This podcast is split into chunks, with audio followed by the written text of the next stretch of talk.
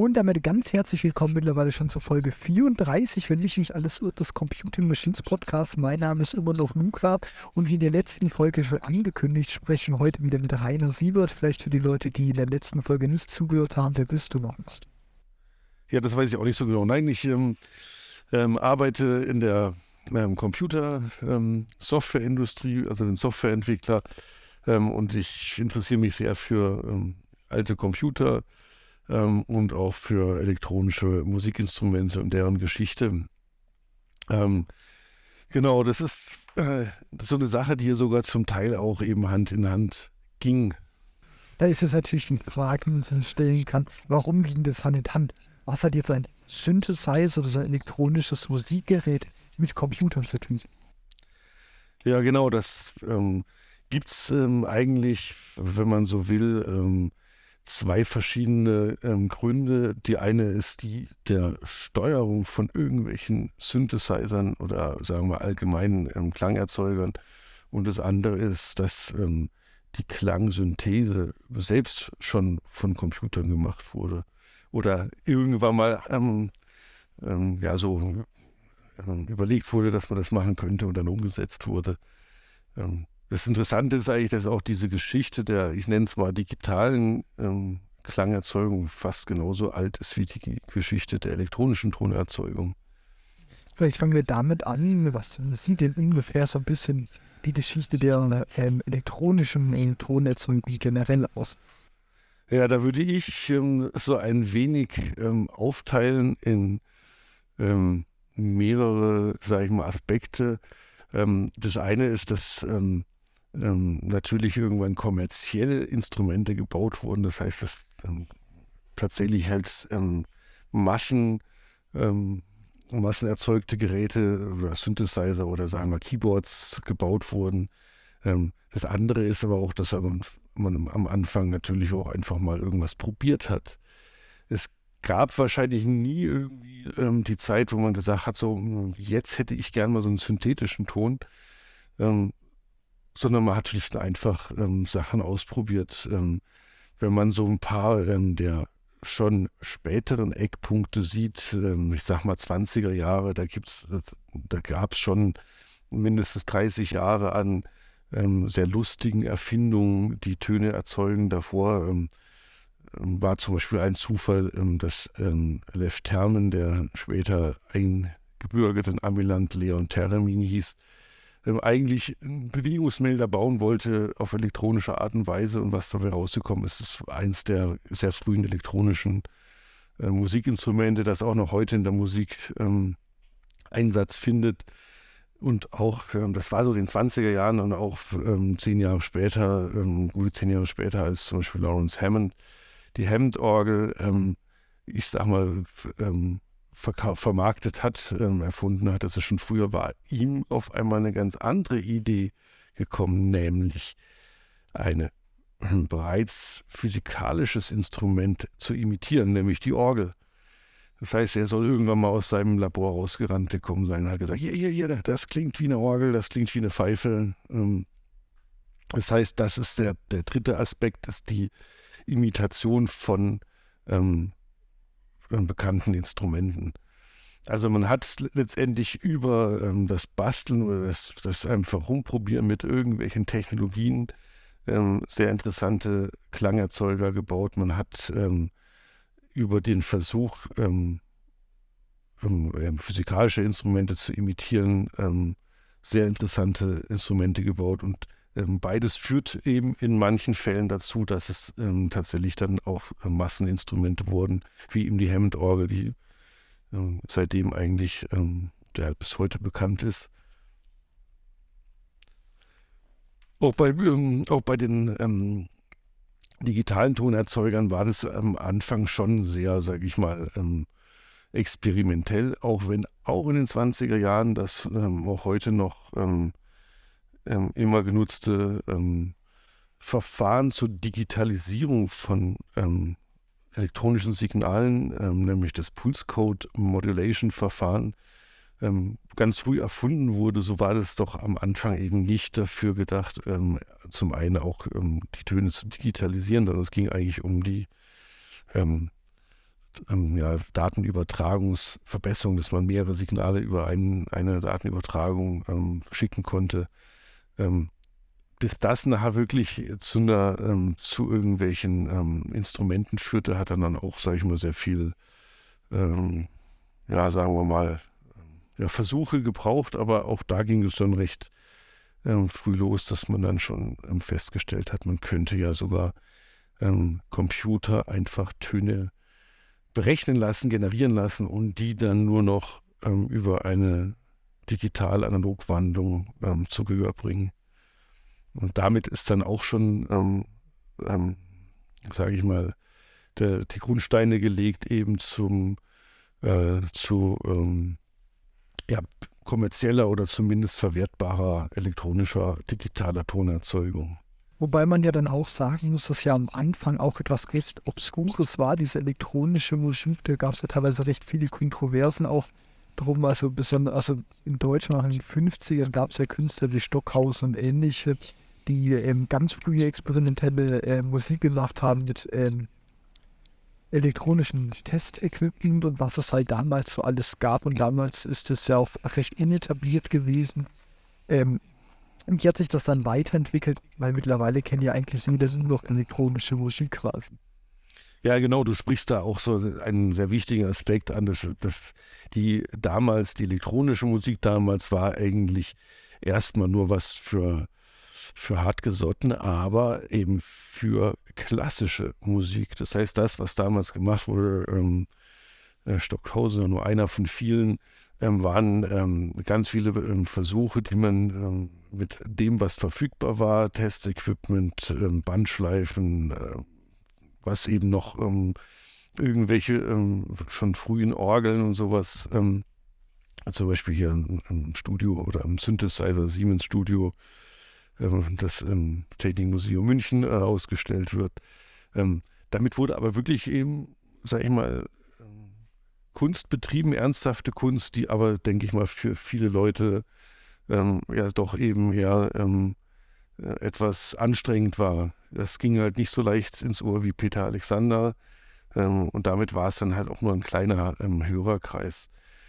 Ähm, es ist allerdings natürlich jetzt eher, sage ich mal, der Musik geschuldet. Ich glaube, ähm, allgemein ist natürlich ähm, sehr moderne klassische Musik ähm, auch was das mehr für anspruchsvolle Hörer ist als für den, den Massengeschmack. Ähm, es, es, sind aber eben quasi mehrere Strömungen. Also es gibt, es gab eben gerade in der Erfindung der, der, ähm, der digitalen Tonerzeugung gab es eben ähm, äh, Leute, die ähm, aus dieser klassischen ähm, Musik kamen, die da sehr, sehr viel ähm, geleistet haben. Ähm, zum Beispiel eben Frequenzmodulation, was später von Yamaha lizenziert wurde und dann dort in ähm, die, den kompletten äh, Markt für elektronische Musikinstrumente über den Haufen geschmissen hat. aber eben auch also in dem Bereich der, der, der Sampler und sowas, ähm, da wurde eben auch ganz viel, ähm, kam auch ganz viel aus dieser klassischen Musik. Ich glaube eher, es war eben so, dass sobald es dann ähm, Instrumente gab, die dann eben auch von ähm, weniger technisch versierten oder weniger leitfähigen ähm, Musikern genutzt werden konnte, dann ist das Ganze auch eben von in, hat ja, ein, Einzug gehalten in die ähm, Unterhaltungsmusik. Ähm, ja, und ähm, ja, hat irgendwann mal ja dann auch so den ganzen, den ganzen Klang dort geprägt. Also die 70er Jahre mit den analogen ähm, Synthesizern und die 80er mit den ersten digitalen, äh, in den 90ern dann eine schöne Mixtur, der, die, die Wiederentdeckung der analogen und ähm, äh, aber deutlich ähm, verbesserte digitalen Synthesizer. Und das wurde dann eben auch sowohl ähm, für, sag ich mal, die, den, den, Mainstream genutzt, aber eben auch ähm, hatte dann ähm, auch sehr den neue Musikrichtungen, ähm, ob es eben nun, was weiß ich, Trance und Techno und diese Richtungen waren, aber auch viele Tanzmusiksachen, ähm, House, Hip-Hop ähm, Einzug gehalten, auch verändert oder überhaupt erst möglich gemacht vielleicht noch mal ein bisschen zurück in die 70er und 80er. beziehungsweise 90er, ich nehme an, dass äh, viele Zuhörer dieses Podcasts durchaus diese Zeiten äh, noch kennen, mich persönlich äh, nicht. Aber ähm, was hat es denn in der Zeit, in der mit ähm, Synthesizern, besonders auch in Synthesizern in Verbindung mit Computern alles verändert, beziehungsweise was hat sich da alles äh, neu gebildet? Also ich denke, man sollte da schon früher anfangen. Ähm, tatsächlich ist so die, die, ähm, die Überlegung eben, dass ähm, Computer ähm, äh, ähm, also Töne generieren können. Da gab es ähm, äh, schon am Anfang ähm, der 60er oder Ende der 50er die ersten Versuche, die, wo man festgestellt hat, es ist theoretisch alles möglich. Man kann also verschiedene ähm, Syntheseformen mit dem Rechner machen. Das war dann, das lief dann auf einem IBM-Rechner mit Lochkartensystemen, ähm, auch auf dem ähm, Tixo, also dem äh, Vorgänger Transistorized Experimental Computer Zero, ähm, der als Vorgänger von äh, DEX PDP-1 gilt, wurden schon Versuche gemacht, ähm, eine, also eine, Software dazu ähm, bauen, die mit DA-Wandlern ähm, zumindest eben Audiosignale aufnehmen und wiedergeben könnte. Ähm, lustigerweise hatten sie das Projekt Expensive Tape Recorder genannt. Ähm, das heißt, es gab da schon viele Sachen, wo jetzt der Rechner nicht eine reine Steuerfunktion mehr hat, sondern ähm, wirklich halt ähm, bei, der, ähm, bei der Erzeugung der Töne ähm, entscheidend ähm, mitgewirkt hat. Und wenn man dann ähm, so in die, in, den, in die 70er kommt, in 60er, äh, dann gibt es schon gleich einige Versuche, die dann auch in die, äh, oder was heißt Versuche, das sind dann schon ähm, Firmen, die dann ähm, äh, elektronische Musikinstrumente eben rausgebracht haben. Das heißt, ähm, da war das, äh, äh, die, also der Verkauf von, von solchen Instrumenten schon gang und gäbe. Also das heißt von, von den 60ern, wo also sowas noch ähm, eher nur Studios vorbehalten war, ist das Ganze dort dann zu einem analogen und auch digitalen Massengerät geworden. Das heißt, es gab dann eben äh, die großen Schrankwände ähm, der Modular-Synthesizer. Es gab aber auch viele ähm, äh, ja, Keyboard-Synthesizer mit vielen Presets drin. Es gab auch von, von RMI bereits die ersten ähm, digitalen Synthesizer, ähm, die ähm, Allen Computer äh, Allen Organ Company hatte dann die ersten ähm, ähm, digitalen Orgeln rausgebracht. Auch elektronische Orgeln gab es schon viel früher, ähm, sind aber eben erst so in den 70er Jahren zum richtigen Masseninstrument geworden.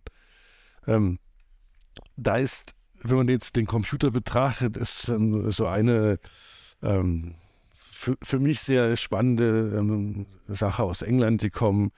Ähm, äh, es, es, gab einen Peter Zinoviev, der so die Idee hatte, ähm, dass er mit seinen ganzen Oszillatoren und ähm, Geräten ähm, eben gerne ähm, über einen Sequencer ähm, Tonabfolgen und sowas ähm, oder auch Effektabfolgen spielen will, äh, wollte und hat dann ähm, recht schnell festgestellt, er hat mit so einem Sequen so Hardware-Sequencer, also ein Gerät, was einfach verschiedene Tonfolgen abspielen kann oder aber verschiedene Steuersignale an Filter und sowas, ähm, aber auch in einer Sequenz abspielen kann, gibt es halt noch nicht so richtig. Ja, der versucht das mit irgendwelchen ähm, alten ähm, Wählern der, der ähm, Telekommunikation zu machen und hat dann aber beschlossen, dass er Ende der 60er Jahre ähm, einen Computer braucht. Er hat dann eine PDP-8S gekauft, erzählt sich damit, ähm, ob das nun stimmt, weiß ich nicht. Ähm, er jedenfalls selbst hat behauptet, er wäre der erste Privatmensch mit einem Computer gewesen, also der sich einen Computer gekauft hätte.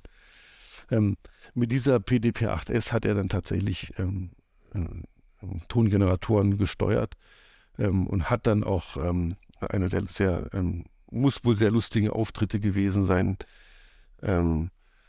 vor einem Publikum über eine ähm, äh, über einen ja mit ähm, Geigerzähler äh, getriggerten Zufallsgenerator dann die PDP-8S über diese Tongeneratoren ähm, Musik spielen lassen. Wenn man es so nennen will, es, es war halt ein Gequietsche und Gepfirpe und ähm, ähm, war aber eben insofern besonders, als dass es halt eine nicht wiederholbare ähm, ähm, ja, Komposition war. Den Leuten hat es nicht so gefallen. Es gab da ähm, zwischen Leuten, die vielleicht verstanden haben, dass das die, Zukunft sein könnte, aber auch viele Leute, die einfach nur gedacht haben, was für ein grauenhafter Lärm und natürlich auch damals noch Leute, die gesagt haben, äh, das wird uns auffressen, das wird uns vernichten. Also das, wie es üblicherweise so ähm, in den 60er Jahren eben noch ähm, Computer noch gesehen wurden. Peter Zinoviev hat dann ähm, dieses Studio oder hat aus dieser PDP-8-Geschichte ein, ähm, sein Studio aufgebaut, das EMS, Electronic Music Studio in London.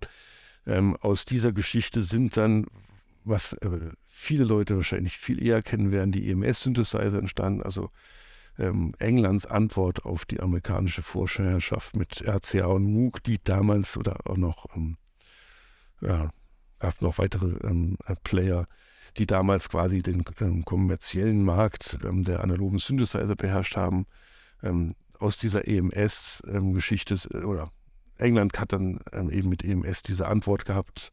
die EMS-Synthesizer sind heute sehr gesucht, waren damals ziemlich gut und Peter Zinoviev hat mit David Cockerell, der ähm, äh, später ähm, auch noch eine Rolle spielen wird, und Peter Gorgono, der die Musiksoftware geschrieben hat, dann Anfang der 70er Jahre ähm, dieses elektronische äh, Musikstudio aber eben auch weiter ausgebaut.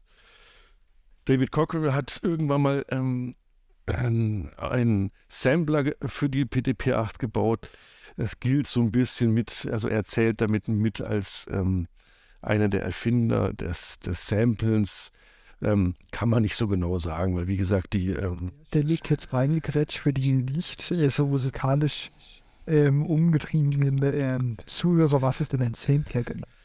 Ja, eine gute Frage. Ähm, also im Gegensatz zu anderen digitalen Klangerzeugen, von denen ich vielleicht gleich noch ein, zwei ähm, erläutern kann, ist eben die älteste und ähm, bisher ähm, bis dato immer noch ähm, hauptsächlich verwendete, die des ähm, Samples von ähm, analogen Signalen. Und das heißt nichts anderes, als dass analoge Signale in ihrer Zeit aufgesplittet werden.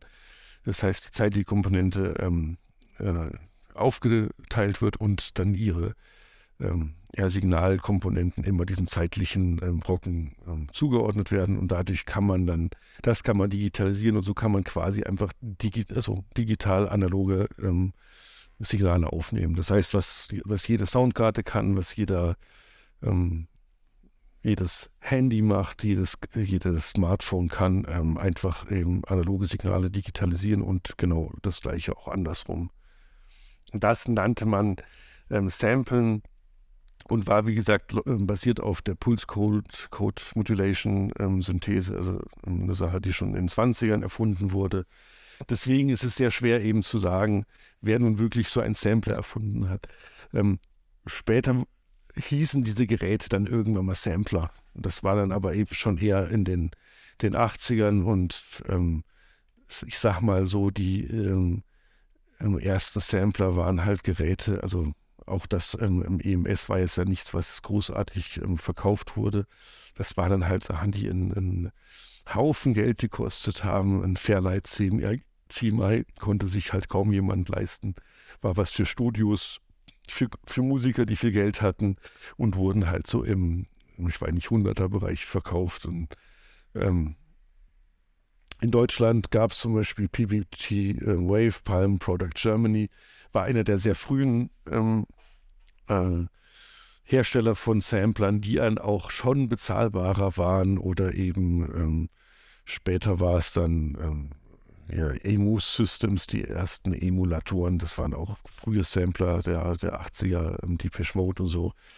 Ähm, das heißt, das waren dann, dann schon Synthesizer, die irgendwie nur noch, nur noch ähm, anfänglich 10.000 oder später 5.000 kosteten, was eben ein ganz großer Unterschied war zu ähm, ja, früheren Samplern. Das heißt aber eben ähm, EMS in London, ähm, wo man zum einen so ein bisschen die Wiege des, des Samplings ähm, sieht, ähm, das war letztendlich halt kein wirklicher Sampler, der verkauft wurde, sondern das war halt die Möglichkeit, dass man ähm, ähm, gesampelte Klänge, also einfach digitalisierte Klänge nutzen konnte und da gibt es dann eben schon tatsächlich von Peter Zinoviev ähm, frühe Aufnahmen, äh, wo dann sowas genutzt wurde. Ob das, also ich glaube nicht, dass man das erkannt hatte, dass das digital war, aber es war halt was auch wieder Besonderes. Und auch später, es gab noch irgendwie ähm, ähm, Computermelodien, ähm, ein Sampler auf Basis einer PTP-8a, ähm, der kam irgendwie, ähm, ich glaube, 76 raus und der ähm, gab es, glaube ich, auch nur ein paar wenige Exemplare. Der ist recht bekannt geworden, weil Stevie Wonder den als ähm, 1979 ähm, genutzt hat. Das heißt eben auch ähm, prominente äh, Nutzer, aber auch das war jetzt kein, kein Massengerät. Die Massengeräte des Samplers kamen auch später raus. Und ich habe ja gesagt, es gibt noch andere, Vari andere Möglichkeiten der Tonerzeugung. Und wenn man jetzt eben mal den Gedanken ein bisschen weiterspielt, also ich habe irgendwie einen analogen Klang aufgenommen, habe den jetzt digital in, im Computer, dann kann ich ja eigentlich alles damit machen. Ja, ich kann ja damit irgendwie, ich kann ja dann zehn Klänge, die ich habe, irgendwie zusammenrechnen. Ja, also ich im, im Computer habe ich ja die, die Möglichkeit, alles Mögliche an, ähm, an Kurvendiskussionen mit irgendwelchen ähm, Klängen äh, zu machen. Und das wurde eben schon recht früh gemacht. Ähm, ob es eine additive Tonerzeugung war, das heißt, dass man einfach gesagt hat, man ähm, erzeugt digital 20 Sinuswellen und baut sich aus diesen 20 Sinuswellen wieder einen Ton zusammen, der dann über den, ähm, den Wandler, über einen digitalen Analogwandler ähm, gespielt wird. Ähm, oder ob man eben äh, die ähm, Synthese nutzt, die ähm, Yamaha nachher gekauft hat, die Frequenzmodulation, wo man einfach festgestellt hat, dass wenn man ähm, zwei Tonfrequenzen miteinander moduliert, ähm, wieder ganz schräge Töne rauskriegt. Ähm, kurz ausgeholt, die Frequenzmodulation kennt jeder. Ähm, in dem einfachsten Fall ist es ein Vibrato auf der Gitarre, an der Orgel oder ähm, irgendwo, wo man halt ähm, ähm, die Tonhöhe periodisch in einer langsamen Amplitude periodisch schwanken lässt. Oder aber eben im ultrahohen Bereich ähm, war es ja UKW-Radioempfang. Auch das ist nichts anderes, als dass man eben eine, eine Trägerwelle, ähm, eine Tonwelle aufmoduliert. Und ähm, das Besondere war aber eben, also das eine war, das eine war sehr niedrig, ähm, der Einfluss des anderen sehr hoch. Und wenn man eben festgestellt hat, dass aber wenn diese, wenn sowohl der Träger als auch der, ähm, der Modulator, also diese beiden ähm, Wellen sehr nah beieinander liegen, frequenzlich, dann kommen sehr, sehr ähm, neue Töne heraus. Und dabei hat man festgestellt, wenn man das eben über mehrere Operationen macht, also nicht nur einmal, sondern vielleicht den Ausgang von so einer Operation wieder mit was anderem moduliert, dann kann man damit ganz, ganz viele ähm, erstaunliche Klänge erzeugen. Und das war die Frequenzmodulation. Ähm, bevor Yamaha das überhaupt ähm, gekauft hatte, ähm, gab es es schon, ähm, wurde es an der Universität von John McLeod Chowning ähm, entdeckt und auch, ähm, also so, so weit, sage ich mal, verfeinert, dass er dann nachher einen ganzen Satz an Tönen hatte, die so als Library zur Verfügung gestellt hat. Er wollte eigentlich was ganz anderes machen. Er wollte eigentlich ähm, auf die Art und Weise ähm, verschiedene ähm, Raumakustiken berechnen und das konnte er eben auch über Wandler machen. Ähm, rausgekommen ist eben ähm, das Patent, was ähm, der Universität, glaube ich, den, den, die meisten meiste Geldsegen verschafft hat, nachdem es eben an Yamaha verkauft wurde. additive, subtraktive Tonerzeugung kann man auch machen. Da ist dann aber eben, also additive Tonerzeugung ist eben das, dass man ähm, versucht, über ganz viele ähm, oberwellenarme Sinusfilter einen ähm, oberwellenreichen Ton zu erzeugen. Das, was ich bereits erwähnt hatte, ähm, subtraktive Tonerzeugung kennt man eben sehr, sehr viel, hauptsächlich aus der analogen Synthesizer-Welt. Das heißt, man hat ein paar sehr, sehr hoch ähm, oder ähm, oberwellenreiche Tongeneratoren, ähm, und ähm, mit Filtern bekommt man dann hinterher die gewünschten Klänge heraus oder auch eben überhaupt irgendwelche Klänge. Das heißt, da wird dann das, der Obertonreichtum ähm, wieder weggefiltert, damit man das hat, was man haben will. Und ähm, die Geschichte der ganzen Musikinstrumente hat eben ganz viele Mischformen ähm, herausgebracht. so waren die ersten Sampler eben klanglich noch, noch sehr, sehr dünn und sehr scharf. Also hat zum Beispiel PPG, also die ähm, Palm, hat dann zum Beispiel einfach ein paar sehr schöne Filter an eine digitale, also hat an eine digitale Tonklangerzeugung, hat er einfach noch analoge Filter nach Bearbeitung angehängt, weswegen die wieder einen ganz eigenen Klangcharakter haben. Und so ein bisschen, habe hab er so ein bisschen ausgeholt, ähm, also es gab dann ähm, ähm, so, sowohl eben sehr, ähm, sag ich mal, teure und sehr aufwendige ähm, Synthesizer, sowohl in der analogen und digitalen Welt, als auch eben ähm, dann ähm, Erzeuger, die dann ähm, so weit gingen, dass es halt sehr einfach wurde und dann sogar sehr günstig wurde. Und gerade eben ähm, die 70er Jahre haben dann die ähm, analoge Tonerzeugung immer mehr vereinfachen lassen. Also aus, aus Röhren wurden Transistoren, das, was wir auch von Computern kennen, aus Transistoren wurden dann ähm, ICs, das war dann in der ähm, in den analogen Tongeneratoren waren es dann meistens eben ähm, ja, von den Orgelfirmen ähm, selbst ähm, konstruierte ICs, wo dann ein ganzer Generator in einem IC war. Das ging dann auch in die, in die ähm, analogen Synthesizer ein. Das heißt, er konnte dann, ähm, oder eben früher ähm, jeder Oszillator ein eigener Kasten war, ein eigenes Modul war, war dann nachher, konnte in ein Keyboard, könnten dann ähm, einige Oszillatoren mit ihren ganzen Filterbänken eingesetzt werden. Ähm, also das heißt, in den 70er Jahren wurden die analogen äh, Tonerzeuger immer günstiger und in 80er, ein bisschen die 80er Jahre dann so verfeinert, dass es eben wunderschöne polyphone Analog-Synthesizer ähm, gab. Aber eben die 80er sind dann auch ähm, ja, davon geprägt, dass dann die digitale Tonerzeugung ähm, so günstig geworden ist, dass das eben eine Zeit lang parallel nebenher lief, bis die digitale Tonerzeugung dann erstmal ähm, die analogen Klangerzeuger verdrängt hat und erst in den 90er Jahren wieder entdeckt wurde. Was man sich jetzt natürlich auch fragen könnte, hast ja schon angesprochen, Musik komplett an einem Computer machen, das ist mal, was man heute relativ viel macht. In den 90er war es, glaube ich, der Atari kam ja dann irgendwann auf die 80er, der hat ja dann auch die Musikindustrie revolutioniert. Kannst du dazu was erzählen?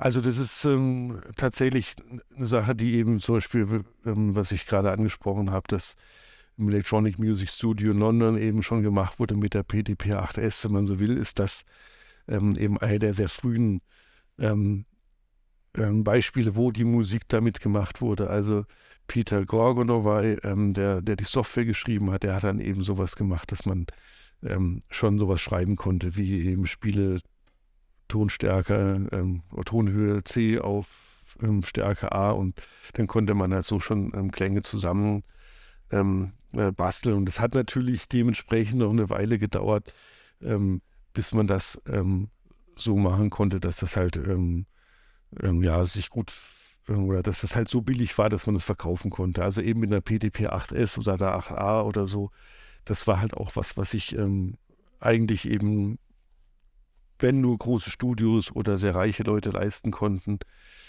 Ähm, äh, das Synklavier von New England Digital kam 77 raus, da war sowas schon möglich, da konnte man dann am Bildschirm schon ähm, schon ähm, Hüllkurven und sowas malen. Da hat, die hatten dann auch schon, ähm, äh, da gab es dann, also der, der, große Vorteil war von an, an diesem Synklavier, dass eben die Software quasi geschrieben werden konnte. Das heißt, es gab dann auch von einigen Universitäten dann ähm, zusätzliche ähm, Syntheseformen, ähm, aber eben auch schon, und dann kommen wir halt so ein bisschen ähm, dahin, was, was du ansprichst, aber auch eben schon, ähm, ja, ähm, Sequencer, so nannte man das eben. Das heißt also, dass man halt einfach Tonhöhe, Tonfolgen, ja, aufnehmen oder aber vor allem wiedergeben konnte.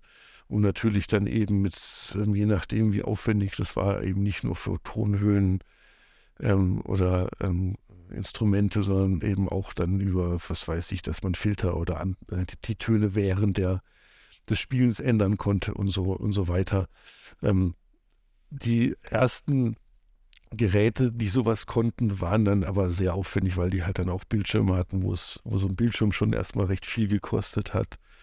Ähm, auch das Fairlight ähm, CMI, ähm, was 1979 rauskam, hatte sowas, hatte Lichtgriffe, hatte einen Bildschirm, aber auch das war eben ähm, was, was sehr, sehr teuer war. Ähm, ansonsten gab es es eben häufig noch so als ähm, Zusatzgerät, das heißt auch PVG hatte dann ähm, Wave-Computer, mit dem man das machen konnte.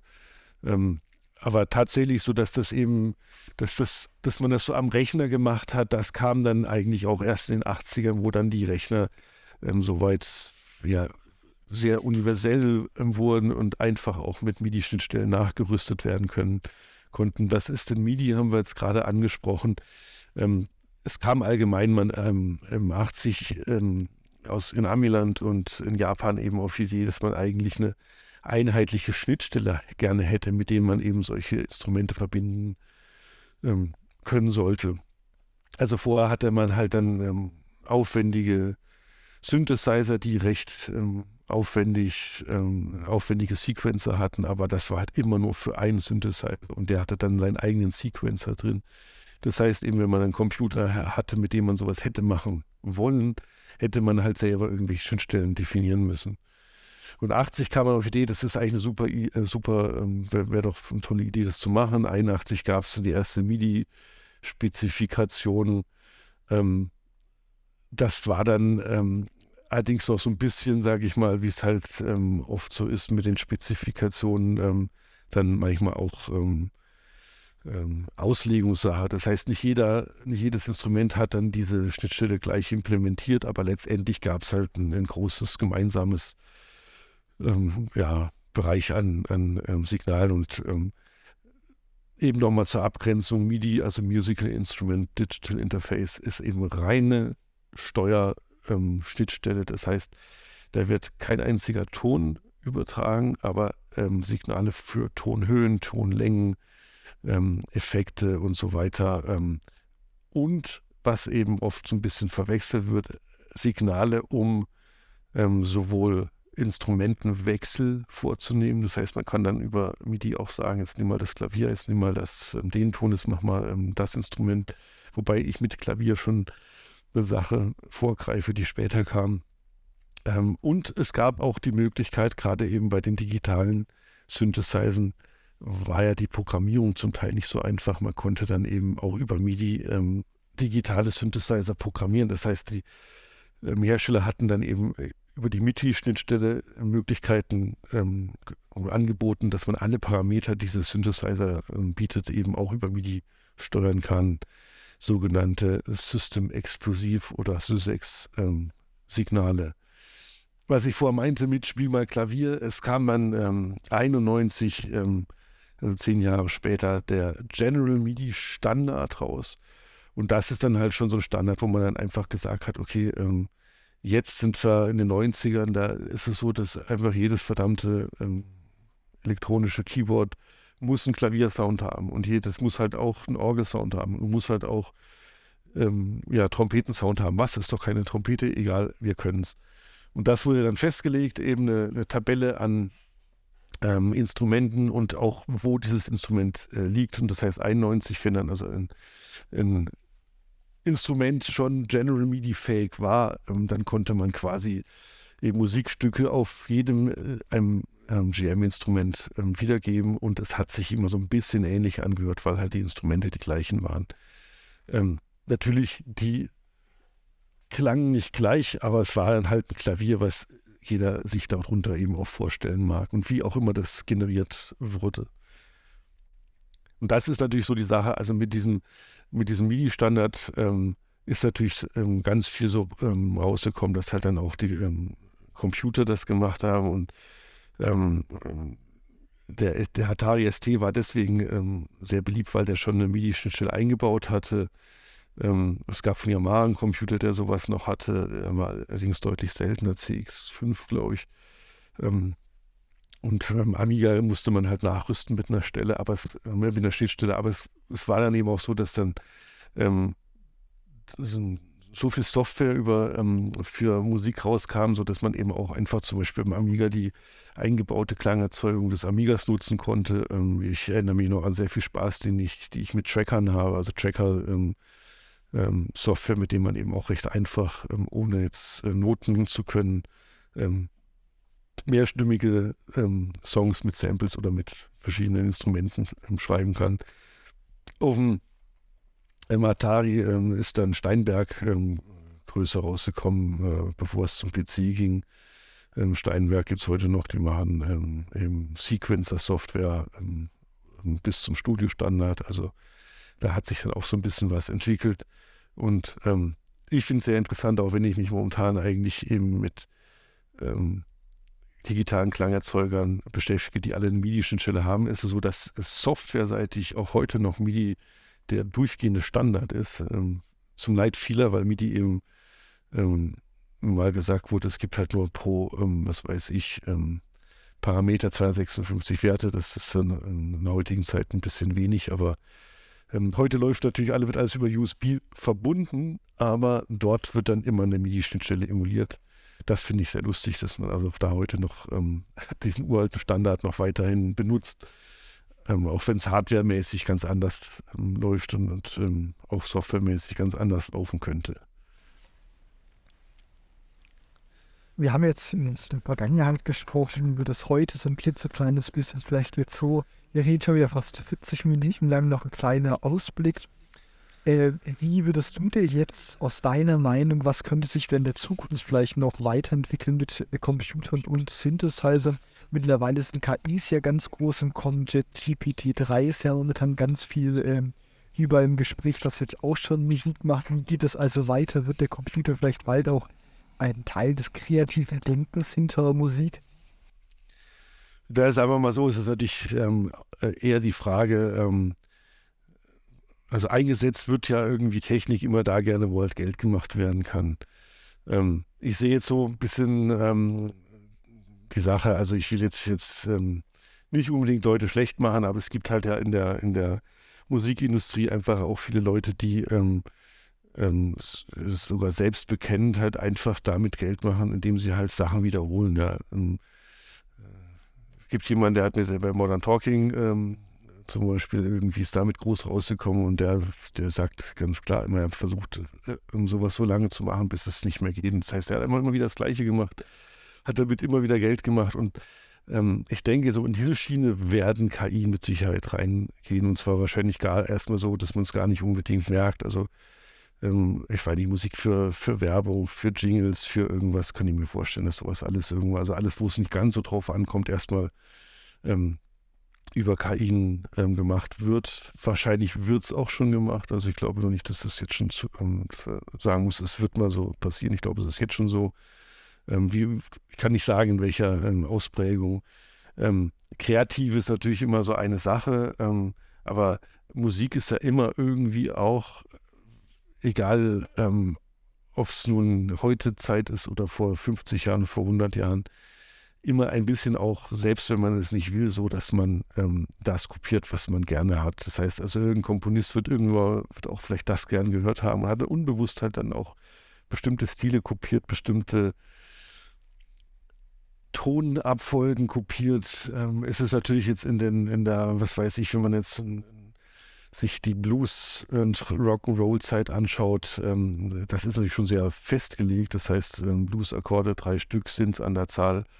Ähm, da kann man schon ganze Songs draus machen. Und ähm, ich denke mal, das wird auch ein sehr großer ähm, Teil werden. Das heißt einfach das, was eben die KIs können, halt aus einem unglaublich großen Vorrat an ähm, Stilen und Abläufen und irgendwas, irgendwas zusammenbauen, ähm, was sich gut anhört und was sich verkaufen lässt.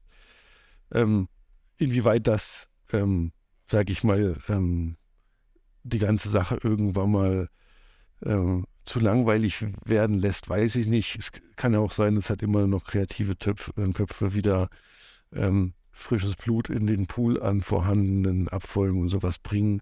Aber ich glaube schon, dass die KI da sehr, sehr viel machen kann, weil eben sie halt einen unerschöpflichen oder einen bisher endlichen, aber eben immer sich weiterentwickelnden ähm, Topf an bereits komponierten Sachen halten kann und eben, äh, ich glaube, dass, dass man damit sehr viel ähm, an Musik erzeugen kann, die ähm, irgendwann auch vielleicht, oder wo es lange Zeit braucht, bis es langweilig wird. Eine kleine Sache ähm, will ich noch einwerfen, was jetzt so die, ähm, was den Ausblick nochmal zur technischen Seite ähm, betrifft. Also den wir vielleicht noch ein bisschen ähm, vernachlässigt haben, was ähm, auch in den ja, 90ern angefangen hat. Ähm, das ist ja, dass die Technik ähm, uns immer mehr erlaubt hat, eben Sachen zu simulieren, bis hin eben zu physik physikalischen ähm, ja, Details irgendwelcher Geräte, also die ähm, virtuellen Musikinstrumente, ähm, die halt nicht mehr so funktionieren, dass sie einfach nur einen Ton aufnehmen und wiedergeben, sondern die halt den Ton wirklich so erzeugen, wie das die Physik damals gemacht hat. Ähm, oder aber eben die bereits vorhandenen ähm, digitalen ähm, Klangerzeuger, die ja, was weiß ich, eben wie ähm, Frequenzmodulation und sowas ähm, ohnehin schon berechnet haben, sind natürlich jetzt in der Perfektion möglich, ähm, die halt auch schon ähm, ganz anders ist, als es noch in den, in den 80er, 90er Jahren waren. Und da ähm, wird es und gibt es auch schon viele interessante Aspekte. Das eine sind eben die äh, klassischen Retro-Instrumente, also eben ähm, äh, hier Berliner ähm, Firma Native Instruments hat zum Beispiel schon ganz früh eine, eine Hammond-Orgel ähm, als Software rausgebracht, die eben nicht ähm, Samples abspielt, sondern die die Töne wirklich berechnet, wie halt eine Hammond-Orgel funktioniert mit ihren, mit ihren Tonrädern und ähm, Röhrenverstärkern und sowas. Ähm, kann man natürlich, also alles, was, was es damals dann an Instrumenten ähm, gab und auch später gab, ähm, wird heute einfach als virtuelles Instrument angeboten, meistens eben sogar so, dass es berechnet wird und nicht einfach nur ähm, aufgenommen wird. Und lustigerweise eben selbst die ganzen alten, die ganzen frühen digitalen Synthesizer gibt es heute dann eben als ähm, Retro-Instrumente. Und auch ein Stück, weil man eben weiß, dass die Leute immer ganz gerne irgendwas in der Hand halten, dann eben auch von den Firmen herausgebracht, eben als neue Retro-Instrumente. Ähm, das die eine Seite, die andere Seite ist, dass man natürlich einfach ähm, mit den heutigen Möglichkeiten unglaublich mehr ähm, an, an, an ähm, aufwendigen und neuen Klangsynthesen ähm, sich überlegen kann in Berlin. Ich habe eine Firma mal besucht, die da auch sehr ähm, interessante ähm, ja, Klänge auf Basis von der, der Phasenverzerrung, die ziemlich ähnlich der Frequenzmodulation ist, machen. Aber man geht dann halt ganz andere Wege, weil man halt sagt, dass dann die, der, der menschliche Einfluss halt ähm, ähm, ganz anders ähm, sein kann und ähm, eben diese komplizierte Bedienung und Programmierung von früher wird dann einem halt abgenommen, auch von Computern oder KIs, ähm, die halt ähm, schon eher, sage ich mal, eben den, den Musiker unterstützen, als verlangen, dass der technische Ahnung hat das ist natürlich auch eine, eine Sache, die, sage ich mal, ähm, zumindest eben für, für ernsthafte Musiker sehr interessant wird, weil dadurch kommen dann wieder neue Instrumente, neue Klänge, neue ähm, Spielmöglichkeiten ähm, zustande. Ähm, man muss ja nicht immer nur alles kopieren, was es früher gab. Das ist, glaube ich, ein sehr interessantes Ende, sehr großes Ende. Vor allem für jemanden, der alte Sachen mag, ja. Absolut.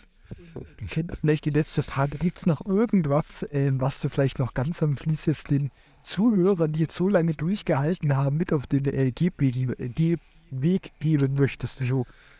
Also ich finde es, ich finde es immer spannend, ähm, sich die alten Geräte mal anzuschauen. Ähm, äh, es gibt auf dem Markt, glaube ich, noch recht viele im Kreis der, der digitalen ähm, Instrumente.